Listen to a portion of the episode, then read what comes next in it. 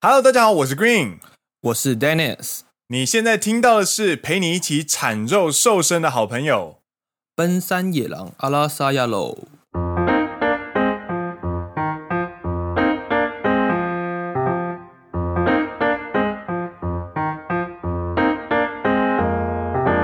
耶！欢迎大家来到第二季的最后一集，第二十四集。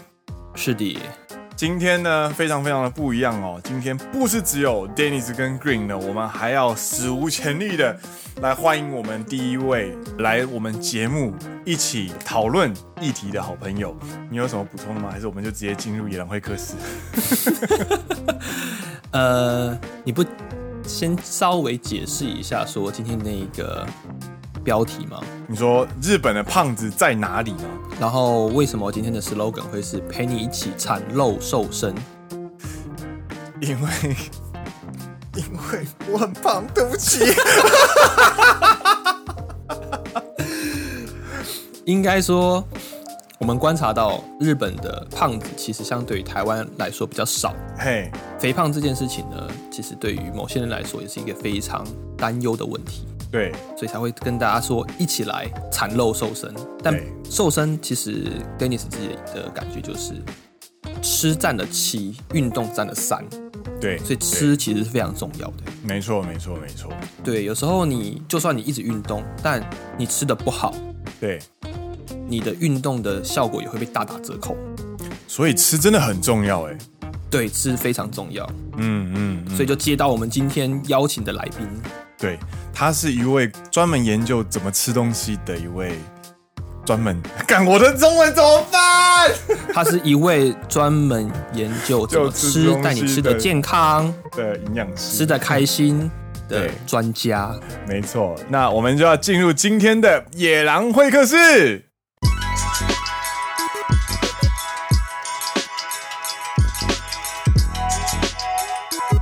耶！欢迎来到第一次的野狼会客室。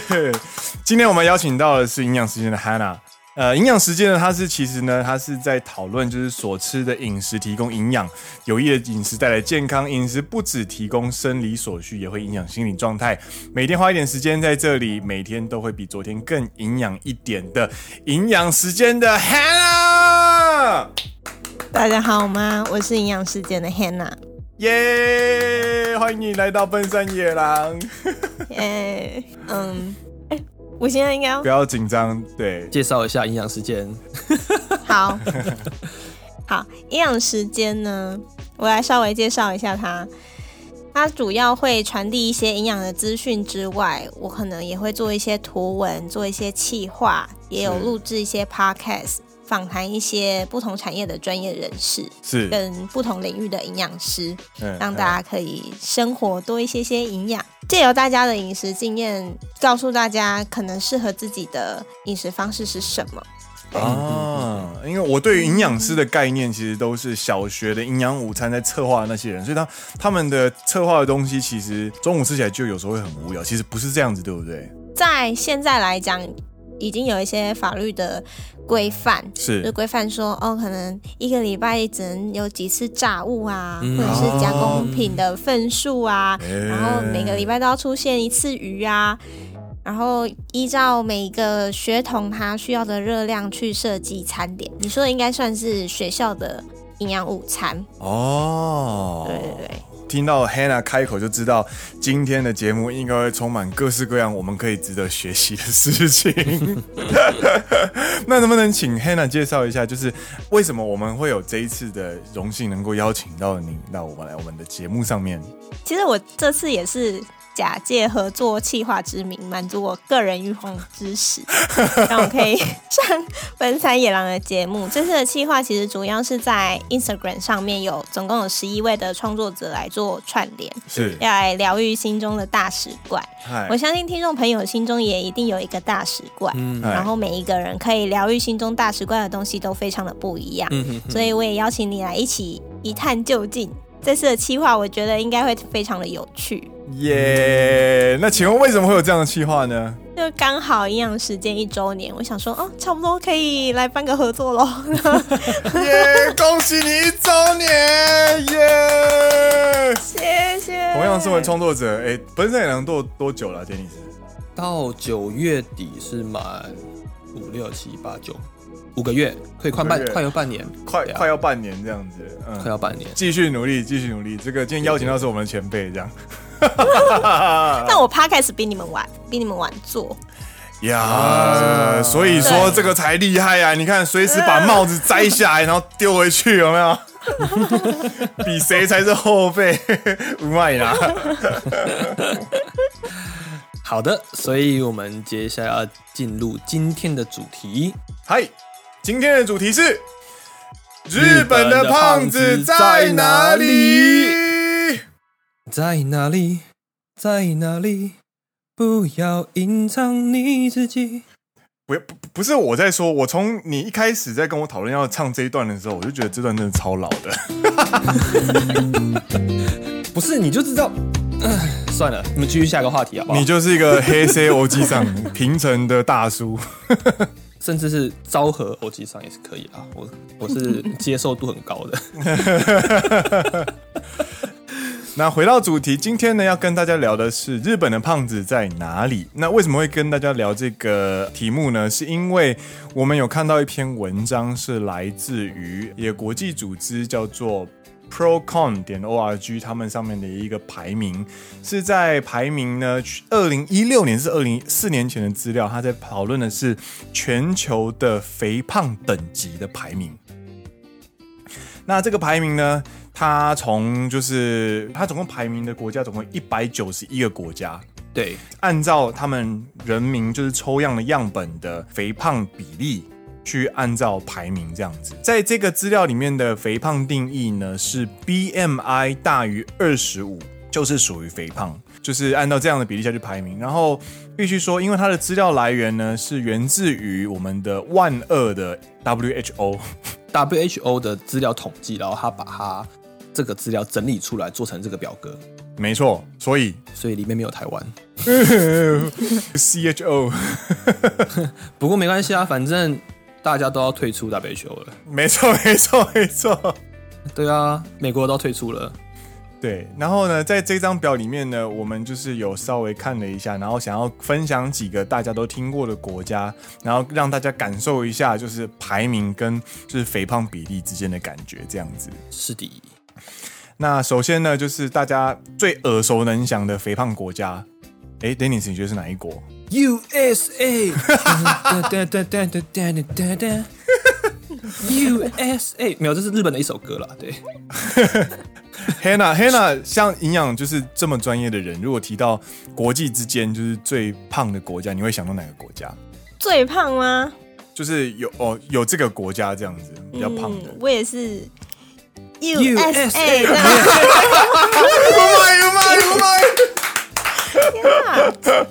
太棒，完美融合奔山野狼，你已经是野狼的一份子了。那如果 USA 呢？其实在这个排名里面呢，是第十二名。什么？没错，有比 USA 更胖的国家。然后呢，我们耳熟能详，像英国，它是第三十三名。然后全世界呢，最不胖的国家，也就是最瘦的国家，就是排名第一百九十一名的国家呢，是越南。然后我们今天的主角，也就是日本呢，它是世界第七瘦，也就是第一百八十五名是世界第七瘦的国家。如此高度文明发展的一个先进国家，为什么它的 BMI 比例呢，就是大于二十五的比例只有四点三趴呢？就是我们今天想要跟大家聊聊的地方。原来如此，那如何懂？对对对对对。然后我们当初在呃乌鸡 LC 在讨论这我们今天的内容的时候呢，也有把这个表呢分享给 Hannah，然后就是想要从就是请 Hannah 从他专业的角度去看看这个排名。那能不能请 Hannah 分享一下，就是你对于这个排名的一些想法？我其实之前对没有想过说日本瘦子那么多，是是，因为因为现在的生活真的太方便了。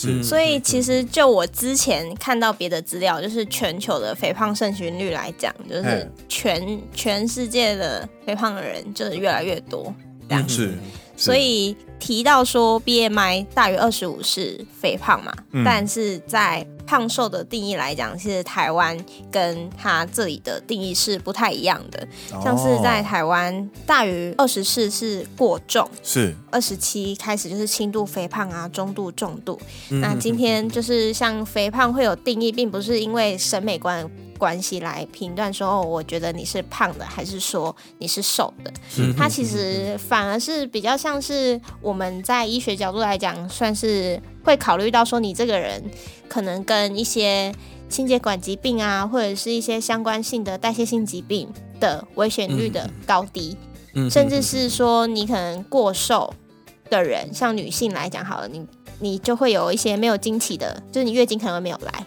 嗯，这类的，所以不管你是太胖还是太瘦，这都没有说太好，所以我们还是希望说我们的体重可以在一定的范围之内。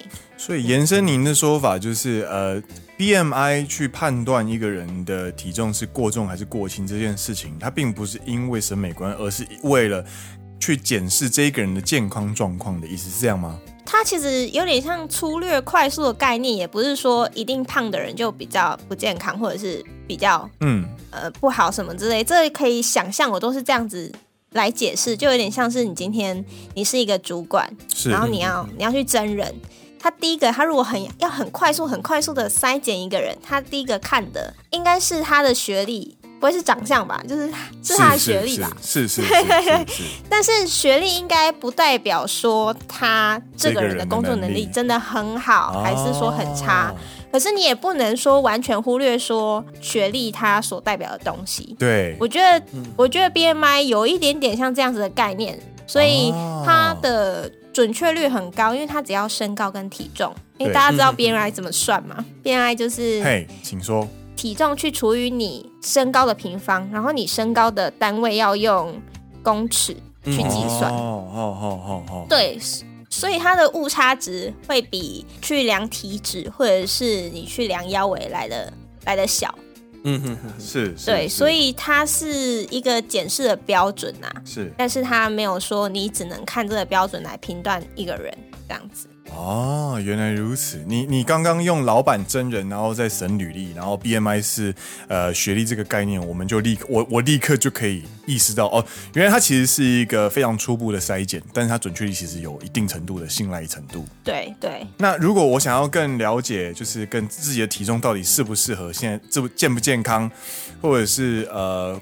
想要更详细的了解，想要了解自己的身体状况是到底是不是 OK 的话，我觉得除了看体重之外，你可能也可以考虑一下你的腰围，你的体脂，嗯，然后跟你的血脂，血脂就是，哦，就是血胆固醇那些的，就是我们俗台湾俗称的三高啊，三高，三高，各位知道三高是什么吗？三高，请问是什么？就是、我不知道，我很久没有回台湾了。三高就是高血脂、嗯、高血压跟高血糖。是是是，对。我所知道的三高是高学历、高收入跟高身高。那是日那是日本的三高，日本的三高，大家都很想要有吧？是，对。那刚刚讲到的资料呢？因为是我们万恶的。CHO，所以里面没有台湾，所以里面没有台湾。那我们有在查到台湾的资料，台湾显示肥胖率为四十五 percent，但是呢，这个定义跟上面的 BMI 定义稍微不一样。是，那其实它就是一个参考值，应该说它的定义是，呃，男性的体脂肪大于等于二十五 percent，女性的体脂肪大于等于三十 percent，那就会被这一。个调查认定为肥胖，嗯嗯嗯，那台湾的肥胖率是四十五 percent，意思是说一百人一百个人里面呢，有四十五个人超过这个标准。哦，没错没错。那根据另外一份资料显示，从民国八十二年到八十五年，这是一个第一段记录范围；第二段记录范围是九十四年到九十七年。以及一百零二年到一百零五年做的统计资料显示呢，台湾成人腰围过大比率是不断的在上升当中。哇，那都好多，就是台湾越吃越好，然后大家越来越胖。你一直讲到腰围，就我我现在在录音，我就一直摸着我的肚子。你要公开你的腰围了吗？不要，太恐怖了。刚刚刚刚其实我我跟 Dennis 还有 Hannah，我们三个人在就是讨论要怎么处理的，然后在讨论到这一段的时候，我们就有请 Hannah 就是教我们怎么就是量腰围，然后 量一量之后，我就发出了哀嚎。对啊，Hannah 要不要教大家怎么样是一个正确的量腰围的方法？嗯，量腰围其实就是你看你自己肋骨的最下面，肋骨的最下面，嗨。跟你骨盆的最上面，嗨，骨盆这两个之间，你取中间，嗨，取中间，嗨嗨，对，取中间围一圈，围一圈，嗨嗨嗨，对对对对，我帮我朋友量一下，我帮我朋友量一下。所以一般来说，用肚脐当做一个标，就是在肚脐附近是一个 OK 的一个标准吗？这每个人肚脐高低应该都不一样哦。其实他量腰围这这件事情，他。就是一个粗略啊，让你可能你每年去量的时候去观察自己的变化。了解了解，对对对。所以你刚刚说你朋友是九十三，所以他超过了这个标准。我帮我朋友量一下，我帮我朋友量一下。对，我朋友的腰围是九十三。OK，好。所以刚刚那个标准腰围的男性的标准是九十公分，女性的标准是八十公分。对对，大家也可以带着体脂去量一下自己朋友的腰围。看看自己的朋友有没有超出这个范围。我觉得我的朋友需要减肥了。好的，那为何如此高度经济发展的日本，胖子却只有四点三 percent？我们根据这个主题呢，嗯，去分析了几点原因。是，那首先，Green，你要不要说看看你的看法？首先呢，我的我先要跟大家介绍的为什么呃胖子这么少的原因呢？我想要跟大家从饮食这个角度下手。那首先就是呃分为三个概念哦。第一个就是日本料理的烹煮方式，然后过来是家庭料理的内容以及它的便当文化这三个角度下去跟大家讨论。嗯，首先呢，日式料理的烹煮方式呢，它其实呃。是一个相较于中华料理或者是美式料理、意大利料理来说呢，它的料理手法的工数，工数它的意思就是说它的工程的数量，也就是你要先。事先的调味，然后在料理过程中可能有很多道程序的这个工数呢，其实日本料理是很少的，相对于中华料理来说比较少的。那调味的时候呢，它都会重视原味，所以你都会，你常常会在超市里面看到说，哦，这个食材是哪里来的？对，然后他们就会去强调说，在这个区域的这个东西，它会有这个味道。嗯哼哼。然后，所以他在烹煮的过程当中呢，就会想办法用调味的方式去衬托出食物的原味。所以，就算它是调味，它其实也是在去拉拔那个食物的味道出来。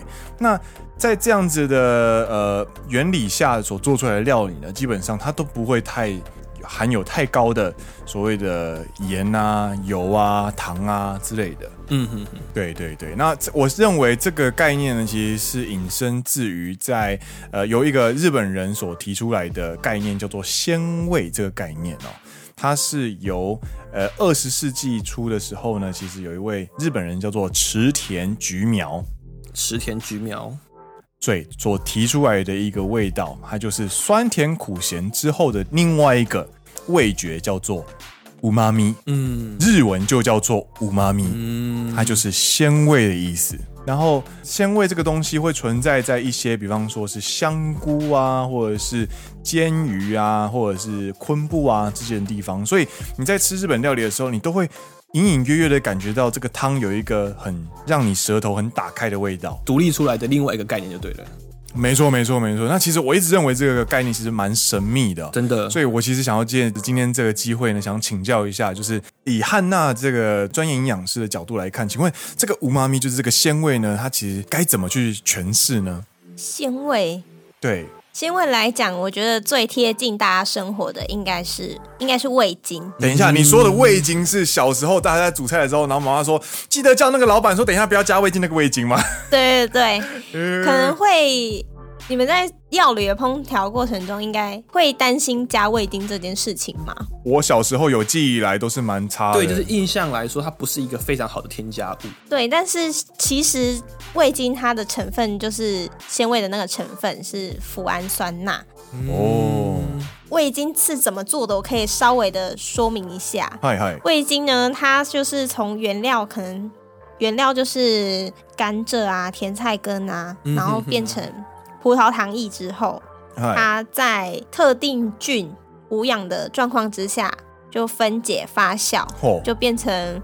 脯氨酸，然后加上钠之后，就变成我们常见的那种味精。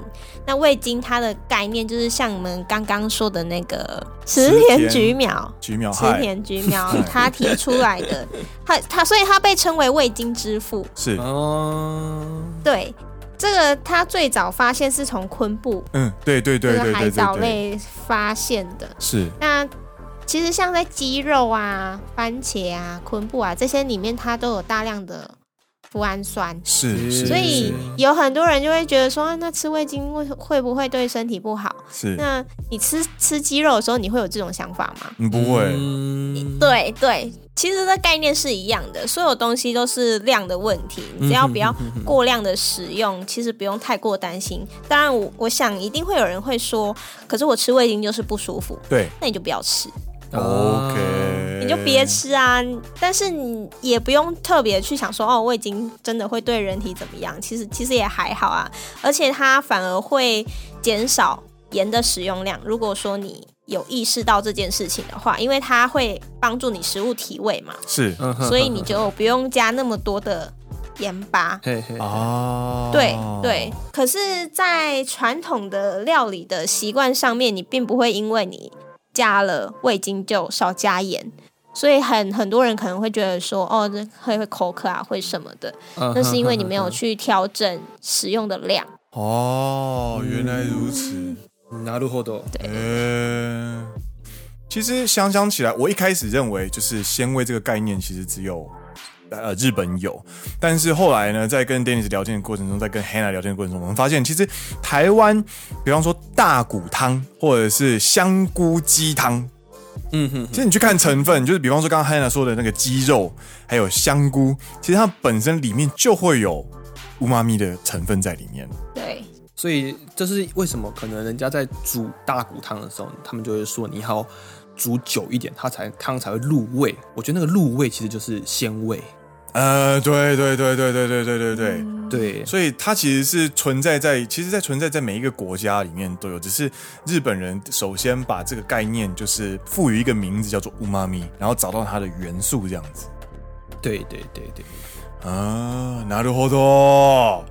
对对，那像现在那个常见的鸡粉跟茶鱼粉，这些也是以鲜味的那个味精的基础下面。 然后进阶研发的哦。我们家 MCC，我们家 NCC 啊，顺顺带一提，就是 NCC 是我们在这个节目里面自称我们自己家人的 一个代称。我们家 NCC 在煮饭的时候呢，就是以前是用盐巴，就是大概是我小学的时候，然后到忘记好像是从国中还是高中开始吧，就突然开始是转用，就比方说呃，日本一一个厂牌叫做阿基诺摩多，它的叫做烹大师。嗯嗯，那烹大师它的内容呢，其实就是呃。煎鱼粉，嗯哼哼哼，所以它其实就是日本的所谓的那个 dashi，就是先呃出汁所提炼成的一个类似味精的概念。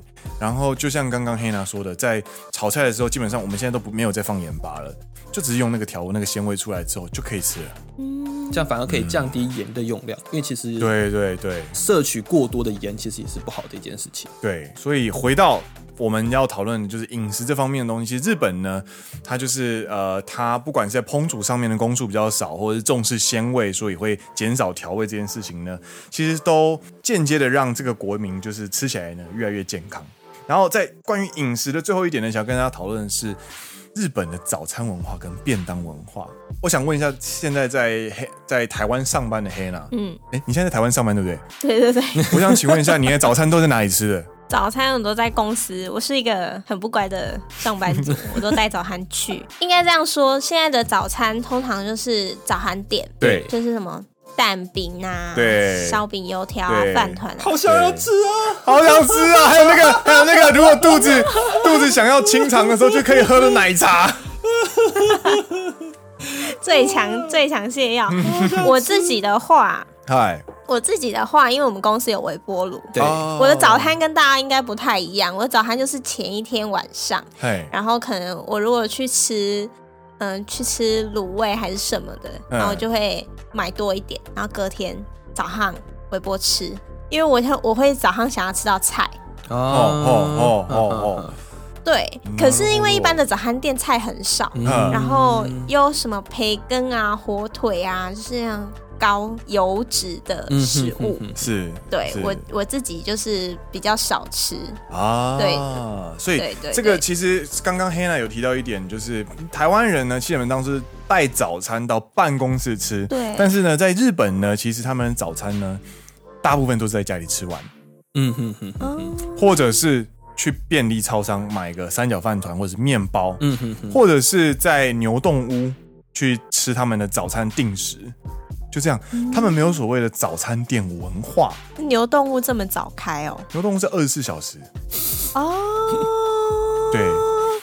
所以他们的早上会有一段时间是早餐的时间，就像是你去麦当劳的时候，是不是早上都会有那个不一样的餐点的那种感觉？然后他们早餐可能就是呃什么煎蛋啊，然后纳豆啊，或者是有的没的这样子，还有煎鱼之类的。哎，对对对对对对对对。然后，所以你其实看他们早餐，其实东西其实非常简朴。哦，对，说是简朴，但说直白点就是早餐内容很无聊。对。选择样很选可以可以选择的早餐非常少。对对对，下一个是关于便当文化这件事情。对，就是在日本，呃，上班族如果他今天太太呢是所谓的家庭主妇的话呢，那他通常都会帮先生带便当。对。然后刚刚在讨论的时候呢，就是从 Dennis，Dennis 就是有补充一点，就是如果你今天做便当的时候呢，它是呃要放到中午才吃，而且加上日本没有所谓的微波文化的话呢，它没有蒸便当这个文化的话呢，你在准备便当的过程当中，你就不需要去思考这个东西如果放到中午凉掉了，一样很好吃，就至少不要变得很难吃。对对对，比方说你今天如果呃会变难吃的食物有哪些？你觉得我我个人觉得吗？还是你要听看专业的看法？我觉得你可以问一下啊，我都想知道，我都想知道，因为我现在想要自己做便当。我自己觉得就是可能用比较多油，比如说炸的啊，或者是嗯快炒。像我们印象中，如果你去吃热炒店，它如果冷掉就不好吃了嘛。啊，确实确实，对对。那 Hannah 有没有什么就是？比较可以放比较久一点的便当，便当内容呢？我自己在在高中的时候有一段时间是自己自己带便当。哦，然后我的概念就是我喜欢吃热的，嗯，所以所以我就会放在保温的那个里面，嗯嗯，但是保温它久了，它会有一个有一个缺点，就是你久了之后，有些菜它会丑掉，它会像绿色蔬菜有水有水蒸气，它会就是在里面，对对对对，就是会。整个黄掉，所以会尽量找一些比较不会变色的食材，像什么花椰菜啊，或者是这类的东西。嗯、那蒸的当然就会比炒的还要来好一点，是因为它油，就像刚刚我们提到的油，像薯条就不会放在便当里面嘛，嗯、因为薯条就会轮起呀，口感就会很差。嗯、那另外一个点是我突然想到，应该算是如果说是冷便当的话，就不会额外再喝汤。哦，对，汤的话，其实热量也蛮也不错高啊，也没有到非常高，可是也是不错高，不错高，不错高这形容词，不错高哦，这个汤不错高哦。但我们公司，我们公司会在另外泡一个海带汤之类的，就是比我，因为我们我们公司中午是订便当，像我也是订便当。就是我们公司提供，你可以统一订便当，那比较便宜，那所以我都中午都吃公司的便当。那基本上它也是送来，也是冷的，而且它都是我们十二点才吃饭，它十点半就会送来。我觉得你这么早送来干嘛？他就是十点半就先送来，然后放到十二点，但一样是冷掉的。但他们他是便当店吗？对，便当店，因为十二点是他们高峰时期，没时间。对，但是台湾，如果以台湾来说的话。大家就想要吃到热的便当，所以他们就会尽量接近中午的时候再送去公司。可是日本不是，他们就是我不管你，我做好十点半要先送过去给你这样子。嗯，因为你们对冷食的接受度也是高的、啊。对对对，那但他们在便当之外呢，它会有一些，比如说可以撒在饭上面的一些，那个叫什么？香松、香松之类的，然后还有一些。汤你可以选，他就会给你好几包，就是一包一包小包的汤。比如说这是什么豆腐汤、海带汤，那他们就会再另外拿一个纸杯，他们就直接泡在那种喝饮料的纸杯里面。啊，对对对对对对对，对他们就直接把那个，那听起来也很很不错，而且也比较轻，就比较没那么的量，没那么多啦。对，嗯、而且它就是加热水，所以其实里面它就只是一个吃完饭之后可以让你喝点海带汤啊、豆腐汤之类的。对对对对对，像在台湾就还会有羹汤之类的，就是你还会特别去买个什么酸辣汤啊，啊，对对对对对，鱿鱼羹啊，就这类的，这类的本质上面就是跟海带汤有极大的差距。哦，嗯，对，就是饮食习惯吧，这样听起来就是饮食习惯跟他们。我们两个之间可以接受的程度不同，像我自己，我也是觉得说便当就是要吃热的。嗯，像我去小时候不是都会超商不是都有凉面吗？对对。我小时候我会拿去微波。哎，什么？哎，我觉得那很好吃。什么？哎，微波凉面就不叫凉面，它就变热的干面了。对，但是它吃起来就是麻酱面啊。哦，那我大概有印象，有哦，OK，有 image，有 image，突破想象。看下次我也聊微波看看，可以试看看，我觉得还蛮好吃的。我我真的第一次真正遇到有人会把，就是会把凉面拿去微波的人，这这个也是我第一次听到，算是今天就是营养知识之外最大的收获之一。原来凉面温了之后就可以变成炸酱面。麻酱很很像啊，下次可以试看看，下次可以试看看，没问题。好的，好啊，这边呢就是我们关于饮食的一些生活观察。对，那虽然说今天在主要在讲饮食，可是其实 Dennis 在看这一件事情的时候，觉得生活形态其实也占了一定比例的因素。哦，好好，生活形态就是在日本。其实有来日本玩过的人，其实大家都知道，你来日本就是疯狂的走路，没错，疯狂的走路，一天可以走到两万步，没错，对，那这个东西就是他们的日常生活，大量步行的日常生活，对对，因为他们比较少使用摩托车，那没错，你在搭电车的时候就必须一直走路，是是。对，就比如说像 Green 之前在节目中也有提到，嗯，他平常上班呢，就是先走十分钟，对，再搭三十分钟的电车，对，然后再走路去公司。没错，你这样一天就走了，你有算过你一天会走几步吗？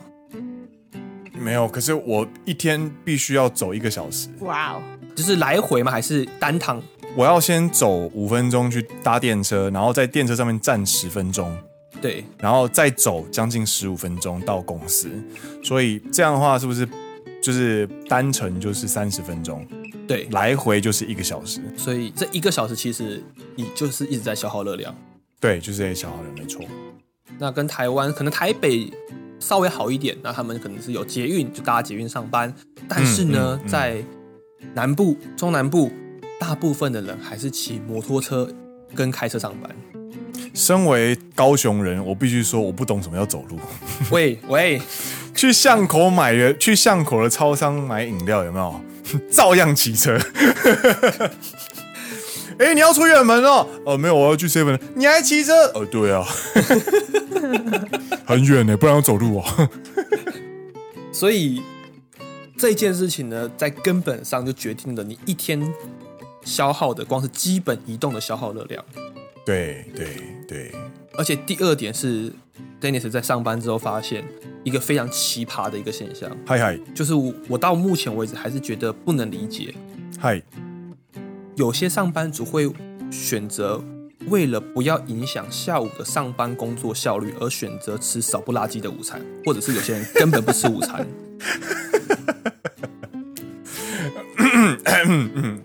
这个我也不能理解。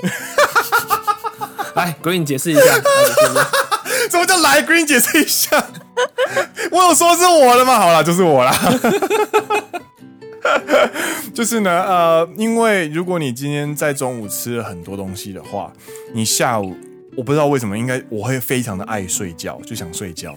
嗯，那想睡觉的时候，下午可能是重要的会议。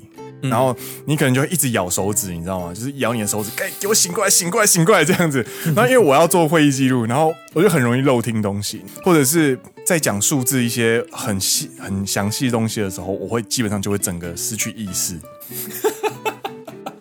那在这种情况的时候，我可能就是午餐可能就只吃两个，就是三角饭团、御饭团。对，或者是一些很简单的东西，就是赶快吃完就继续准备东西。然后有时候是因为忙到，嗯，可能我们中午休息时间有四十五分钟，但是我通常都是吃十分钟，然后休息五分钟，然后就回到座位上，然后开始去整理整理东西了，就是很忙，所以其实午餐就会对没有那么健康。所以我还是不能理解了，因为大部分台湾人的想法应该是说下午想睡觉，到时候再说。现在老娘肚子饿。林北肚子饿，我就是要吃好午餐。这一点我也有，但是我可能就是我的想法就是，我想吃好一点，我就是晚餐再吃。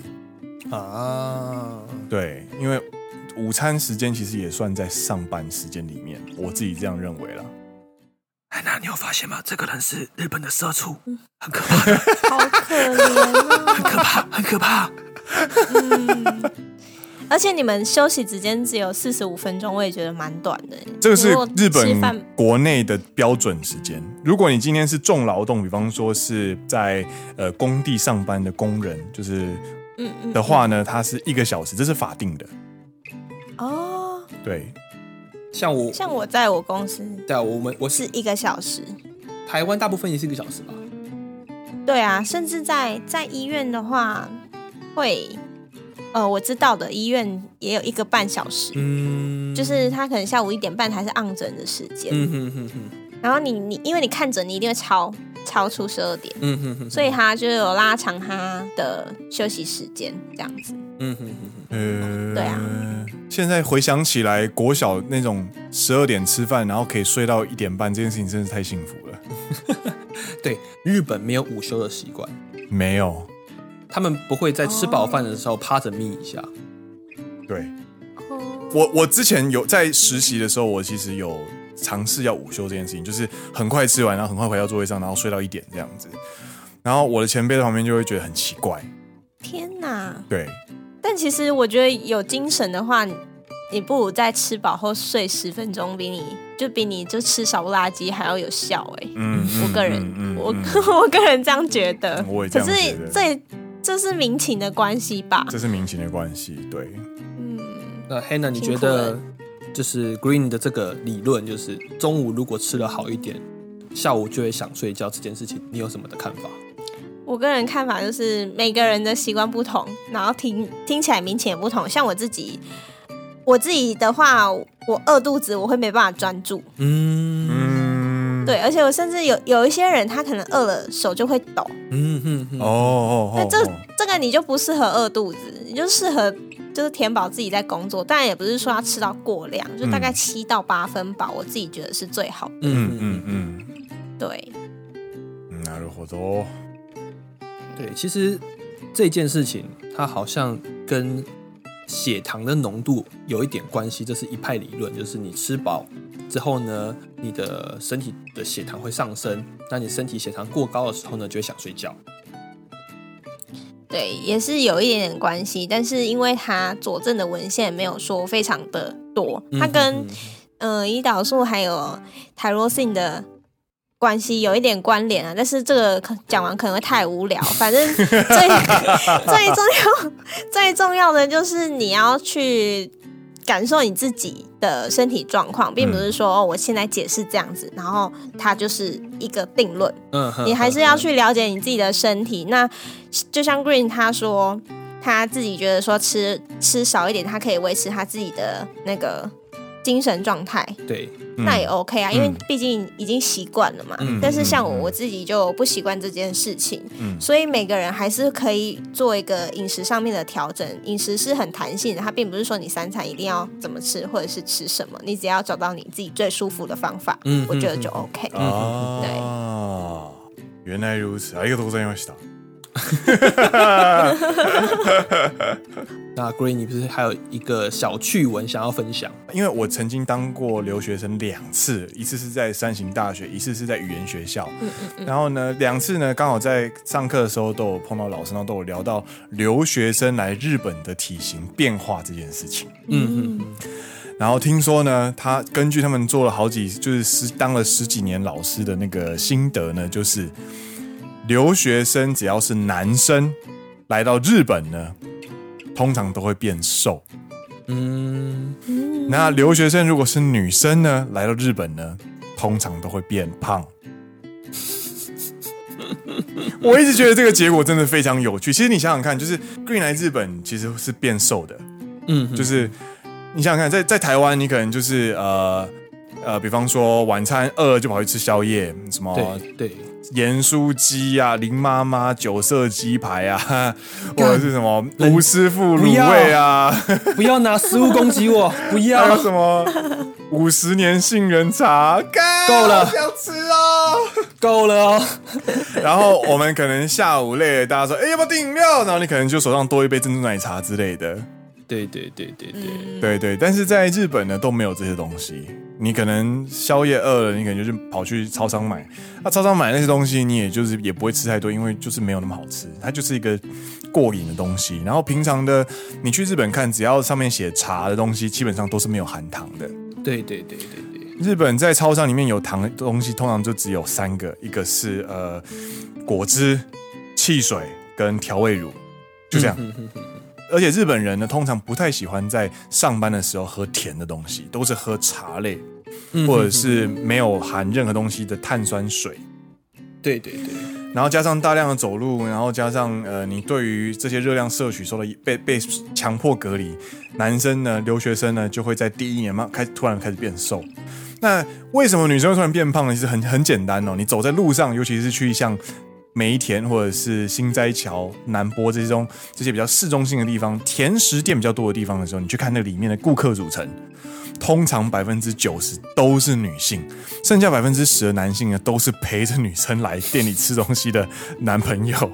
然后男朋友的桌上可能都是一杯热咖啡，然后可能就是黑咖啡，然后甚至不加糖这样子。对啊，日本的精致甜食文化也是非常盛行的。对，然后整个社会风气呢，其实对于爱吃甜食这件事情，对于基本印象就是设定在女生，呃，加上实际的状况也是如此，所以其实日本留学生女生来到日本之后就吃开啦，哇，这个好好吃哦，哇，那个好好吃哦，每天每个礼拜周末都跑去吃东西，然后打卡，然后过了一年之后呢，就跟吹气球一样，突然变得很大只这样。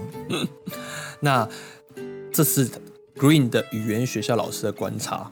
没错，我们不要一翻就是一竿子打翻整艘船嘛。对，就可能有这件事情。对对，不要讲像女生来日本就都会变胖子，你都攻击我，你都说我是胖子这样子，没有，没错没错，不要不要不要。嗨，所以呢，今天我们聊到了嗨吃这件事情是非常重要的。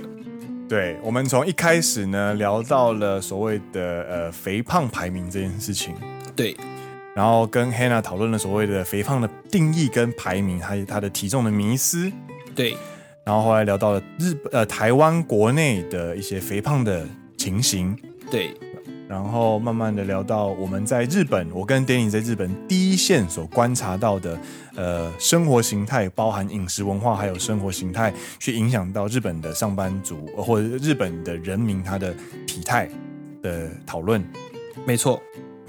对，那其实，在讨论这个主题的时候呢，其实 Hannah 有告诉我一点，我觉得很不错。那我也是第一次知道，是日本是第一个全球第一个将食欲，就是所谓的吃这件事情立法的国家。哦，对，他们在二零零五年有颁布一个叫做《食欲基本法》。那它有规定日本完整的关于吃这件事情的教育，对于食物的认识、食安的重视，还有所谓可能在吃的时候呢，它还包含了当地的文化以及当地的食材。是是是，对，我觉得这件事情其实是蛮重要的，不不只是从小要开始教育。嗯，那他同时呢，可以让他吃的健康。嗯嗯，并且可以认识我们在吃什么，并且去重视他们的来源。嗯、那你可以可以同时可以体会到可能农民的辛苦啊，渔民的辛苦，是，所以可以更珍惜我们所吃的食物。讲到这件事情，我就想到一个呃，我曾经听过的故事，应该是真的啦，就是日本小学会告诉小朋友。你们吃的是你们吃的猪肉，它原本是长什么样子？嗯哼哼，所以他会先让小朋友看一只很可爱的小猪，然后再给他看猪肋排的照片，然后就是在让他们吃午餐的时候，听说听说干这么现实听，听说这件事情让很多小朋友在第一次知道这件事情的时候冲击很大，崩溃，然后全班就会哭成一片，干这是我的小猪猪的那种感觉。但是我觉得这件事情其实是非常有意义的事情。呃，日本人虽然什么都吃，嗯，但是其实他们在吃饭之前所谓的“いただきます”这个文化，就是他其实是在 呃很尊重每一个食材，对这件事情上面，我觉得是算是这个算是很重要的呃呃怎么讲饮食教育嘛？对对，我觉得做的蛮好的。对，这就是食欲啊，食欲。哦，对对，对他们就是会有，因为日本也有营养师，好像叫营养师吧，是，然后就是会会有营养师，可能在就是在中文的时候，就像你说的，就是可以给他看小猪猪的影片啊，有一些他甚至会教鱼啊，然后就是告诉你说哦，应该要怎么吃鱼，因为鱼它有鱼刺的问题，是是是，像在、哦、现在台湾。嗯嗯对，像在台湾的营养午餐，有很多的学校，他都希望不要有鱼刺，当然也有一些地方会鼓励小朋友吃整只的鱼。当然，第一个就是鱼比较贵，所以并不是说每一间小学都有办法吃。对。然后第二个是，嗯、呃。鱼刺的风险比较大，对，所以我们可能会供应的是那种整块整块的鱼。但是我我自己知道是，他们可能会教你怎么样要怎么吃鱼，然后了解那个鱼。我觉得这是从小养成也是很重要的。是，嗯，对啊。关于鱼这怎么吃这件事情呢？我有一个印象非常非常深刻的经验，就是我当时在山形大学交换的时候，我有去东北的仙台的森之渡水族馆。海洋博物馆去进行参观，然后在里面呢，就有就是刚好有那个深海鱼或者是一些呃什么石斑啊之类的，嗯哼哼。然后在鱼的介绍的旁边呢，就是鲜鱼味噌汤的食谱。嗯，太，我看到那个当下就是太酷了，这个真的是太屌了。他教你说这一只鱼可以这样吃，然后这样料理。这样子，他是直接把那个鱼的照片跟那个味噌汤的照片直接摆在一起，然后左边就是你在网络上可以找到那种食谱的感觉，我真的觉得超屌的。嗨，对，同一件事情，其实 Dennis 我自己会在 Netflix 上会看 hunting 的影片，打猎打打猎的影片。嗨，对，那。打猎这件事情，可能在某些都市人看来会觉得它是一个很野蛮的行为。没错，嗨，嗯，但其实打猎这件事情是让你正视动物的死亡啊，对对对。那你要知道，这只动物你是为了要吃它，那他为了你而死，那之后你去肢解他，这一切的动作反而可以让你体会到食物是多么的珍贵。对。嗯它是真正一个生命在你面前消失，那这个生命的消失是因为我我们要需要获取活下去。嗯，对。那如果你只是单纯在超市买鸡腿、买猪肉，你嗯没有被良好教育到说，其实这些猪肉、这些鸡腿的来源都是背后都是一个生命。对，那这些生命为了你要吃，为了你要吃食物而死去。对，如果你没有意识到这件事情的话，你反而会。浪费食物，但但如果你好好的接受这个这样的教育，那你知道其他的生命的消逝，你意识到这件事情的话，你会更珍惜食物。Dennis 提到一点非常好的一点，就是呃，参与食物制造的过程，其实可以提升你对于食材珍贵的这个意识。那其实，在日本的家庭的厨房的第一现场呢，其实日本有一个研究，就是如果你让小朋友参与制作晚餐的过程，也就是说帮忙洗菜、帮忙切菜。或者是就是比较危险的工作，可能就是交给妈妈或者是爸爸。对。然后小朋友呢，可能就是帮忙呃洗洗米啊，或者是准备东西的话呢，小朋友挑食的比例会大幅下降。嗯，因为他有参与这个过程中，他明白这个食物是怎么来的。嗯哼哼。然后加上他自己也有努力，有投入心血在里面，所以他不会仅仅在是一个妈妈端出来的东西。它是我也努力过的东西，对对对对对。然后我这我其实，在日本的坊间的漫画作品里面，像是《银之匙》，嗯嗯，或者是一些料理漫画里面，其实它都有大量在讨论关于食物如何做出来这件事情。所以其实不只是日本国家从法律上去提倡、去倡导这件事情，或者是呃，像 Dennis 说的，从在打猎或者是食材的制作过程中去提倡这件事，其实整个日本国民对于吃的文化重视的程度是，呃，非常非常贯彻的非常非常成功的。嗯嗯嗯嗯，是是是。所以其实要瘦身，它不只是运动，而是要从你的饮食内容以及你的生活作息形态开始改变。没错没错没错。对。对我在这里就是想要稍微提一下，就是一个人他胖瘦，除了个人因素，还有我们前面提到的生活形态跟饮食内容之外，就可能跟听下来可能跟社会的氛围，还有你家庭的便利，还有文化也非常有关系。嗯，是。像现在大家就是在台湾这个节气，应该有很多零食吧？有的，有的。对，而且准备要开始烤肉了，中秋节。对啊，对对对对，七月。七月的时候不是也是会拜拜吗？比较搞刚的一个月还拜三次，嗯嗯嗯，就是对，所以就是像我像我公司也是非常搞刚的，然后就是有吃不完的零食，是我自己也是 我自己也是会去吃一下，就是看到就吃一下，看到就吃一下，所以环境也是非常重要的，然后交。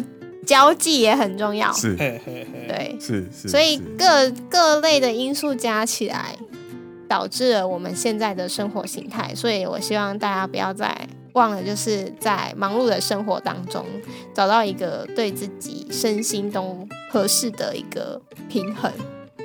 なるほど，斯巴拉西，谢谢。 我们还不知道该怎么结尾，你这个结尾真的太棒了，对，真的。好了，那今天的节目呢，就到这到这边差不多告一段落。那在节目之前结束之前呢，要再一次的，就是恭喜，就是营养时间一周年快乐，耶耶！谢谢。然后预祝这一次就是大规模的呃合作活动呢，能够大成功。对，希望大家都可以找到疗愈自己大食怪的东西。没错，没错。那今天的奔山野狼就到这边告一段落。我是 Green，我是 Dennis。你要不要？我是汉娜。耶耶！很棒，很棒，很棒！呃，再来一次，再来一次，再来一次。哎，今天的节目到这边告一段落。我是 Green，我是 Dennis，我是 Hannah。你现在听到的是陪你一起产肉瘦身的好朋友——奔山野狼阿拉萨亚喽。